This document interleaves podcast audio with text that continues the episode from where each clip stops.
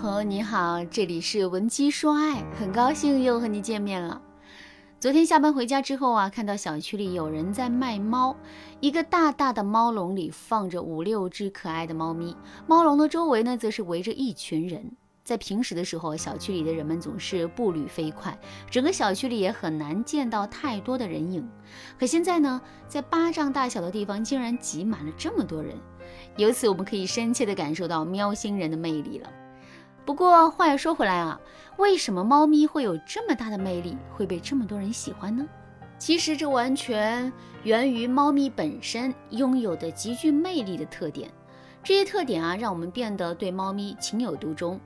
如果我们向猫咪学习，并最终也拥有这些特点的话，我们也肯定会让男人对我们情有独钟的。那么，猫咪的身上到底有哪些极具魅力的特点呢？第一个特点是有框架，浑身上下的透露出一种“我才是主子”的优雅气质。如果我们很喜欢养宠物，并且啊对此有过一定的研究的话，我们肯定会发现这样一个事实，那就是这世上啊绝大多数的宠物都是习惯性的讨好自己的主人的。就拿狗狗来说吧，你生气的时候啊，狗狗会立刻凑到你的身边来，并且啊用嘴舔你的胳膊，以此来讨好你。等你开心的时候，狗狗又会冲你摇尾巴，暗示你过去抚摸它、抱抱它。我们常常用摇尾乞怜来形容狗狗对主人的讨好，但很多动物讨好主人的程度已经远远超过了摇尾乞怜了。可是这些讨好主人的宠物，最终都得到了什么呢？确实啊，主人会觉得它们很乖，并且在短时间之内也会真的对它们不错。可是啊，这毕竟只是暂时的，时间稍微一长，主人就会对这些动物讨好的行为感到厌倦。真到了那个时候，即使这些宠物付出再多的努力去讨好主人，主人也依然无法再对它们提起兴趣来。可猫咪就不一样了，猫咪从来不会主动去讨好自己的主人，而是浑身上下都透着一股高贵劲儿。它要是想理你了，也会凑到你的面前，伸出小舌头来舔你的脸；可它要是不想理你了，它就会头也不回地离开。任凭你怎么呼唤它，它也不会再多看你一眼。当主人拿猫咪也没有办法的时候，他们就反过来会去讨好猫咪，比如拿好吃的猫罐头引诱猫咪理他们一下；再比如啊，对猫咪说尽了好话，就是为了让猫咪多看他们一眼。我们在上面讲述的呢都是事实，可是为什么会出现这种情况呢？难道猫咪本身就是这么有价值，就是天生拥有让人喜欢的魔力吗？其实并不是这样，人们之所以喜欢高傲的猫咪，而不是一直讨好它们的狗子，就是因为猫咪的身上存在很多的不确定性。我们要知道的是，但凡确定的东西，哪怕它本身再具吸引力，时间久了之后，人们也是会感到厌倦的。就比如狗狗的忠诚、乖巧、讨好，就是很具有吸引力的特点。在最开始的时候，人们也会因为狗狗身上的这些特点，变得非常喜欢狗狗。可问题就在于啊，这些具有吸引力的点啊是确定的，所以时间久了之后，人们对于狗狗的这些特点感到厌倦了。那猫咪则完全不同了，猫咪身上的高框架，猫咪那种随性而为的特点，时时刻刻都会给人一种不可控的感觉。可也正是有了这种不可控的感觉，人们才会乐此不疲的去追逐它。其实啊，在跟男人交往的过程中，我们也要像猫咪一样，时刻的保持一种高框架，并且努力让男人按照我们的节奏走，而不是一直跟随男人的节奏。具体的，我们一定要从下面。这两个方面下功夫。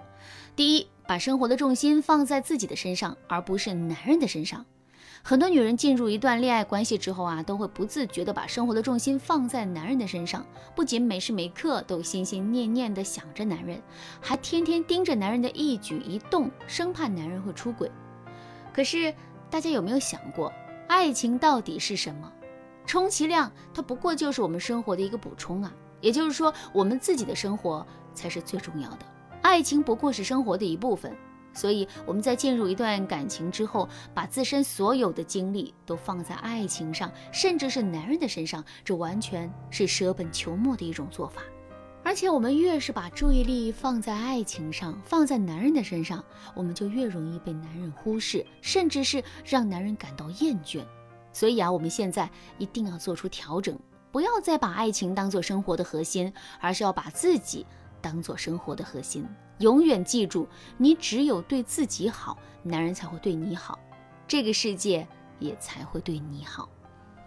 如果在听到这节课程之前，男人已经对你有些许的厌倦的话，也千万不要气馁。你可以添加微信文姬零五五，文姬的全拼零五五来获取专业的指导。第二，要有主见，有自己独立的人格。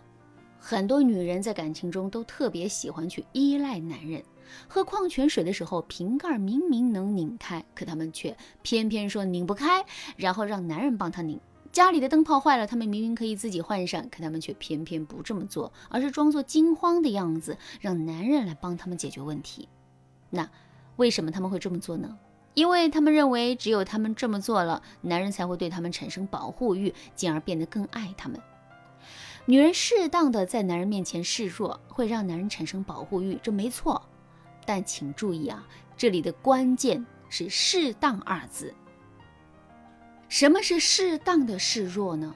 所谓适当的示弱，就是我们要让男人感受到我们整体上还是比较强的，只是在某些方面、某些时候，我们会用示弱的方式来增进两个人的感情。可是啊，如果我们表现出来的不是适当的示弱，而是真的弱，弱到不行的话，那么我们在男人的心里啊，就会变成一个累赘。累赘是没有价值的，更谈不上框架两个字。所以，为了避免这种情况出现，我们在日常生活中一定要表现的有主见一些。我们只有先有了想法，有了主见之后，男人才可能会按照我们的节奏走。当然啦，这跟示弱也并不冲突。我们要做到，该有主见的时候有主见，该示弱的时候示弱。如果你不知道该如何把握其中的分寸的话，可以添加微信文姬零五五，文姬的全拼零五五来获取专业的指导。好了，今天的内容就先到这儿，剩下的部分会在下节课继续讲述。感谢您的收听，您可以同时关注主播，内容更新将第一时间通知您。您也可以在评论区与我留言互动，每一条评论、每一次点赞、每一次分享，都是对我。最大的支持，闻鸡说爱，迷茫情场，你得力的军师。